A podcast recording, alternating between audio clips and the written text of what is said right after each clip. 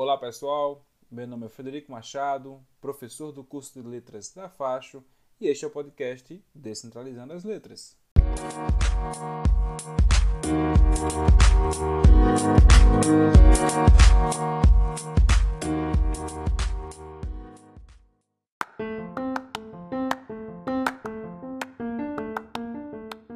Pessoal, a gente fez os últimos programas voltados para a questão do racismo na sociedade brasileira. Né? Falamos, fizemos recorte aí da literatura, um recorte também dos textos é, mais comuns na sociedade e esse racismo que a gente classificou como estrutural nos últimos programas. E hoje iremos fechar com chave de ouro para falar sobre como o racismo também está impregnado nas escolhas daquilo que a sociedade entende como cultura, daquilo que a sociedade entende como positivo.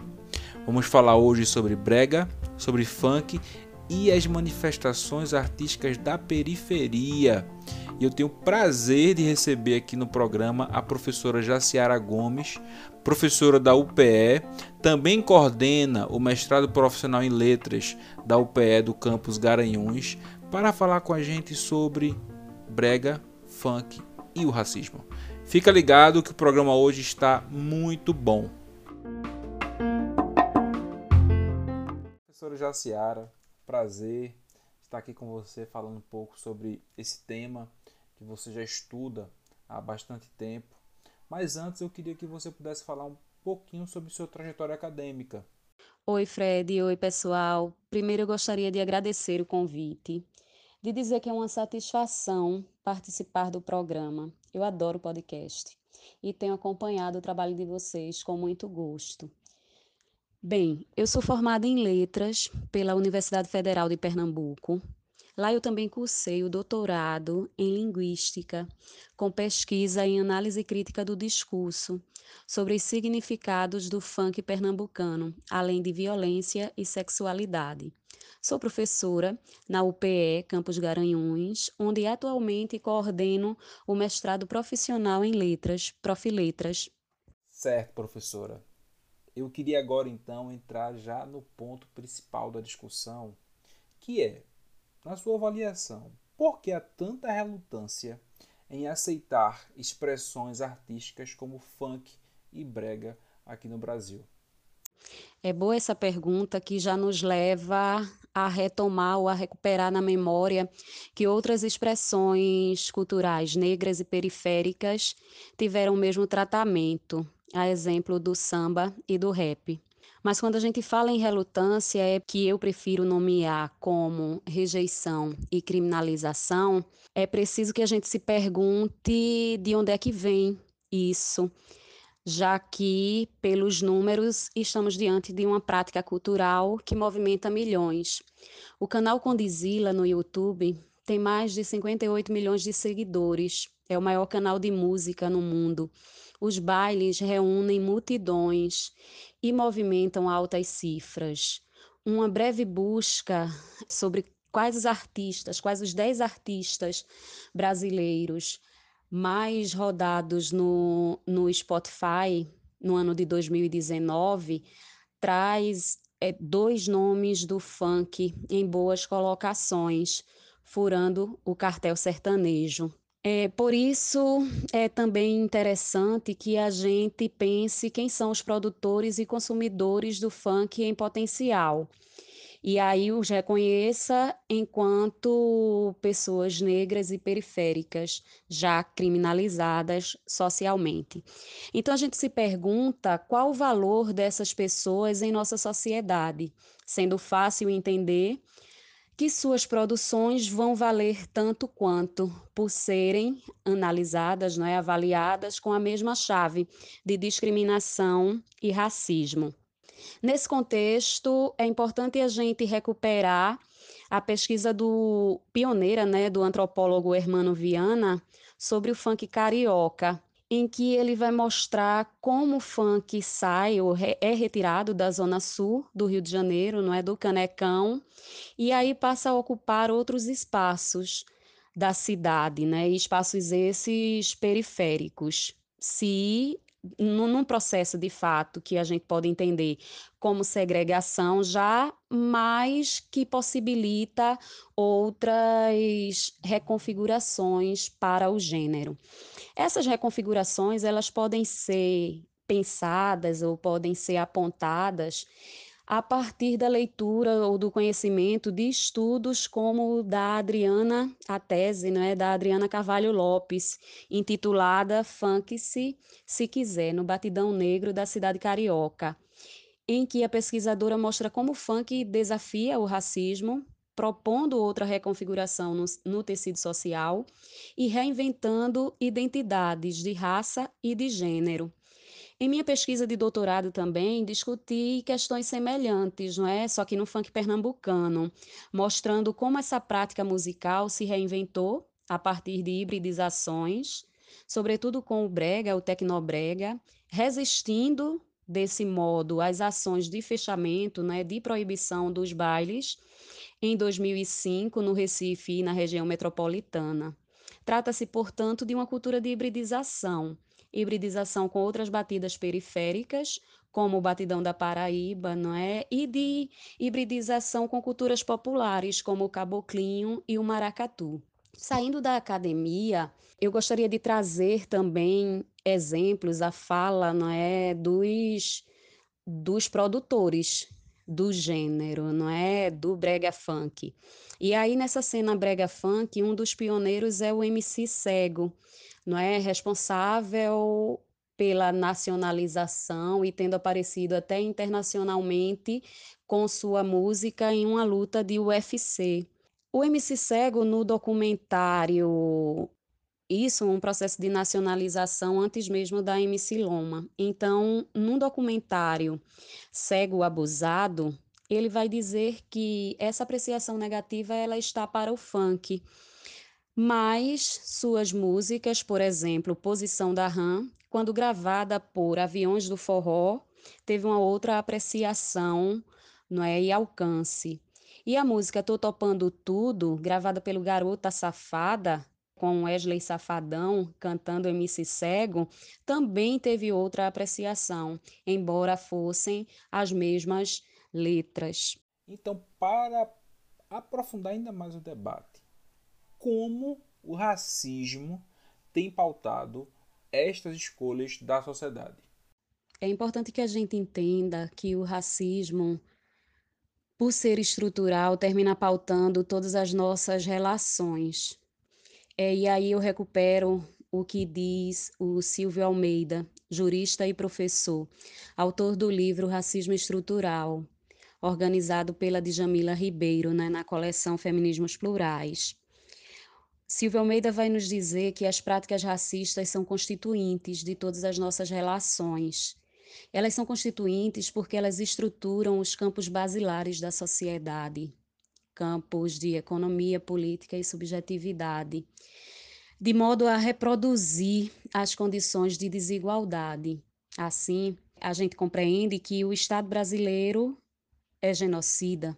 A gente compreende que o Estado brasileiro precariza, não é, ou nega as condições constitucionais de cidadania para uma certa parcela da população, né? E aí a gente recupera o artigo 6 da Constituição, né, sobre essas condições para a cidadania, não é? Que todos têm direito à moradia, à lazer, à educação, à saúde, à cultura, à segurança como o que se percebe vai na contramão disso muitas vezes, o funk termina, enquanto produto periférico, termina expondo aquilo que é tabu para a sociedade. Erotismo, sexualidade, bem como aquilo que a sociedade joga para baixo do tapete, né? prefere ocultar como abandono e violência estatais. E aí eu gostaria de recortar para pensar essa questão o que tem sido mais caro ao estilo, levando à prisão alguns fanqueiros e, consequentemente, reforçando a política de encarceramento em massa do país. Pensa esse tema a partir de Juliana Borges, autora do livro Encarceramento em Massa, em que mostra como a população negra é a maior vítima de extermínio. É a maior vítima também do cárcere, né, da segregação. O Brasil ocupa hoje o terceiro lugar no ranking mundial de população carcerária, né, de maior população carcerária. Então, ao tematizar o sistema carcerário, o funk se torna uma escolha difícil. Difícil em um país que elegeu um governo cuja máxima é bandido bom, é bandido morto. Na contramão disso, não é? Eu gostaria de exemplificar com produções do MC Leozinho do Recife, reconhecido como o rei das cadeias.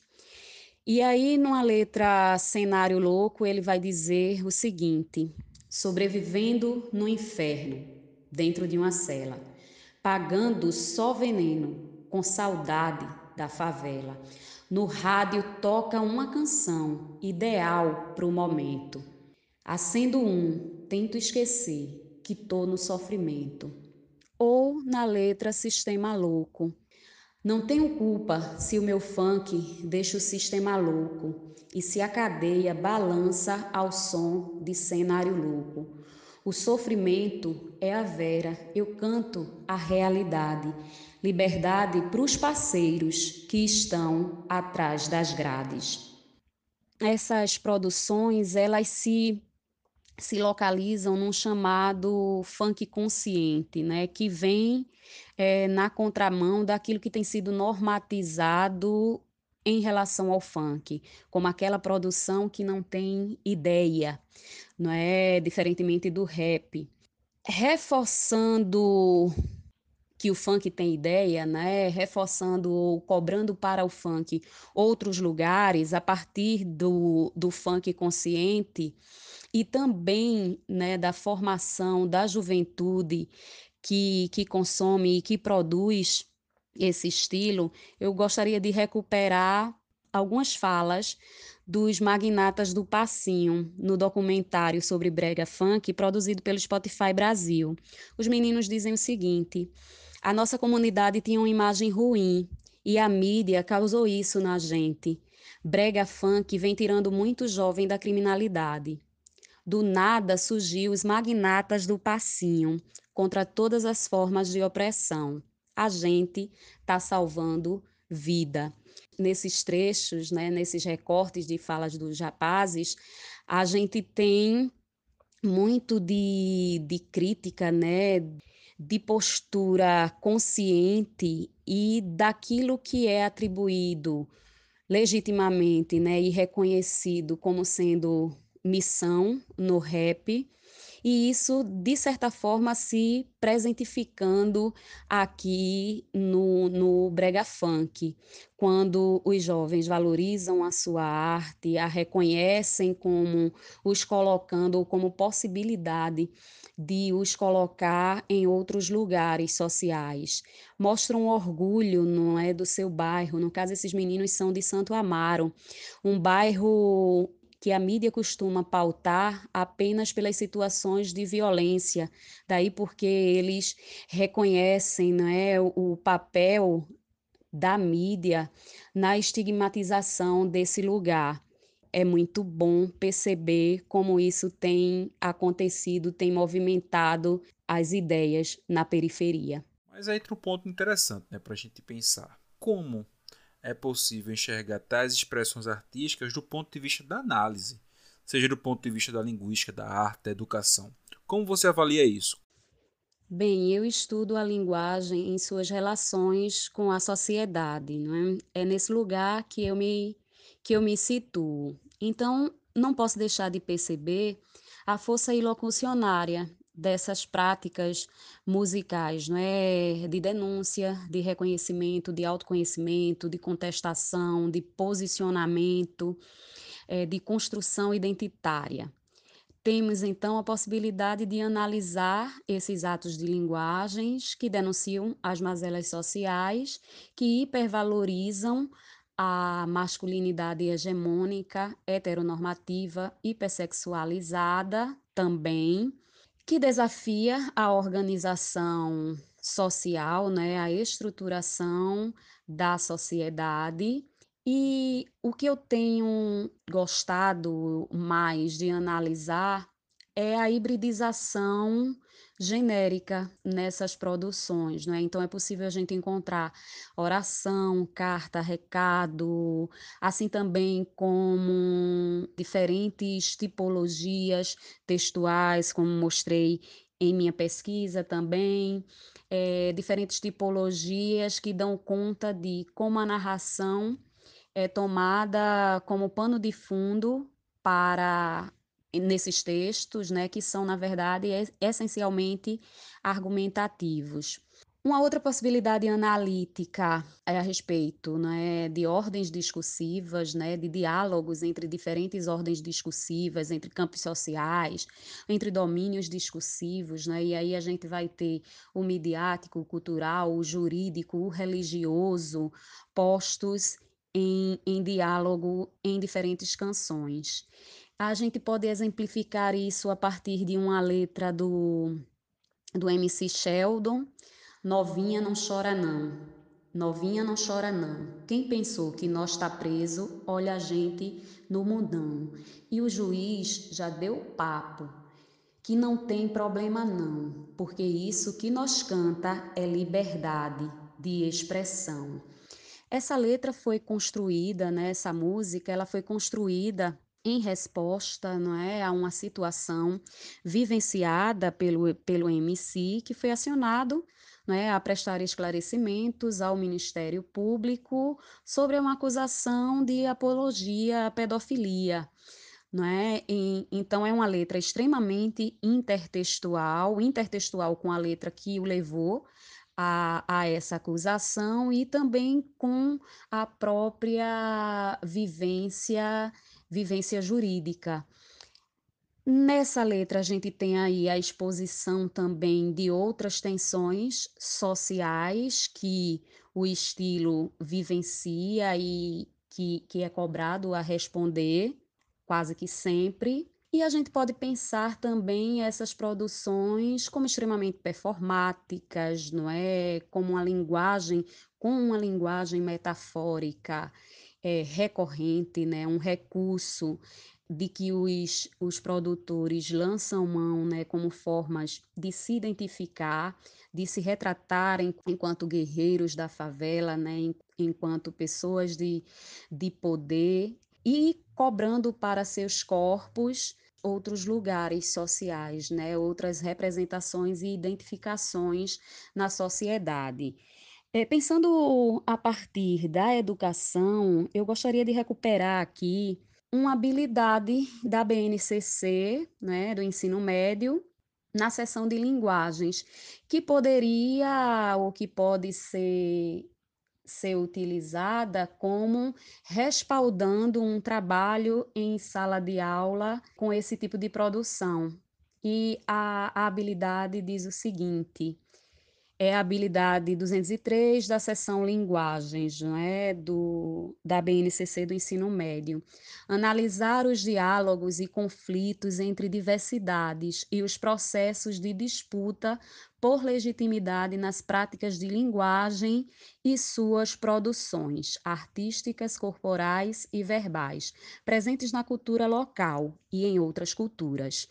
Então, essa não é a única habilidade que a gente poderia utilizar em um trabalho com essas produções, foi apenas a que eu recortei para a gente pensar essas, essas possibilidades de análise e de é, utilização dessas produções como objeto de ensino também, ou como objeto para o ensino aí pelo até que você colocou, né, a gente também fique tentado a seguir um ponto de vista mais preconceituoso. E eu queria de fato esclarecer. As letras de música do funk de brega, eles tendem a ter uma visão machista, pelo menos assim que a gente avalia. Como isso é encarado por quem pesquisa estas expressões? Essa visão, né, a visão machista, ela não é exclusividade do funk nem do brega, não é? E por que, que ela não é exclusividade? Porque a gente vai entender esse machismo e essa visão machista a partir também do que diz o Silvio Almeida, não é? Que o machismo, assim como o racismo, é estrutural, né? E é estrutural porque pauta a todas as relações sociais, né? E, e pauta essas relações na supremacia masculina. Bom, isso vai ser, é possível que esse tipo de, de construção seja aí encontrado e é em todos os outros estilos, em todas as nossas relações. Eu gostaria de concentrar a minha resposta muito mais dentro de movimentos periféricos, né? E como esses movimentos têm é, olhado para as críticas que têm sido feitas nesse sentido e têm se reformulado também, né? Ou que outras vozes surgem em resposta a essa questão nesse cenário. E aí a gente pode recuperar o próprio rap como exemplo dessas dessas produções com representando né, uma, uma visão machista. Entretanto, no movimento há já o reconhecimento do erro, né, e a, a alteração de letras e a mudança nas composições. Em uma entrevista ao Le Monde, o Mano Brown, ele reconhece que atualmente é, não é possível validar a rima pela rima, não é? E pede desculpas às mulheres, não é? O que eu posso fazer é pedir desculpas, não é? Ele vai dizer isso. Esse processo de, de reformulação dos movimentos não é? e das músicas, ele vai sofrer um potente fortalecimento a partir da presença de vozes femininas com maior expressividade e combatividade em relação a essas questões. E aí no rap a gente pode exemplificar com Carol Conká, com Tássia Reis. Trazendo isso para o brega funk em Pernambuco, a gente pode lembrar do brega funk empoderado, né, da Raíssa Dias. Raíssa Dias merece um capítulo à parte nessa nossa discussão. E por que ela merece um capítulo à parte? Né? Porque Raíssa, embora use o slogan, mais uma que explodiu, Raíssa está longe de ser mais uma, né? Ra Raíssa é cantora, poeta, professora, não é? E, e, embora ela se apresente como essa mais uma que explodiu, como você, Fred, e como eu, é, não somos mais um, porque somos pretos, né? Somos pretos no Brasil e nos lugares que ocupamos somos exceção. Raíssa também reconhece isso quando afirma ser a primeira mulher negra a fazer carreira solo, não é? No, no brega funk. E aí gostaria de trazer essa artista aqui a partir de dois exemplos de sua obra. Um trecho de um poema Sou mais uma preta problema e ando roubando a cena. Certo dia entrei no mercado e o vigia colou do meu lado. Notei que todos me olharam. Era só mais um dia normal. E se não acontecesse, não seria real. Mas eu sou resistência e não desisto fácil não. Preta, periférica, cantora de brega, sapatão. Essa é Raíssa Dias. Um outro exemplo é um trecho de uma composição dela em parceria com a rapper Lady Lai. Fica na tua. Seminua na rua, ela não precisa do seu aceite. Dane-se sua opinião. Vá para BR e deite.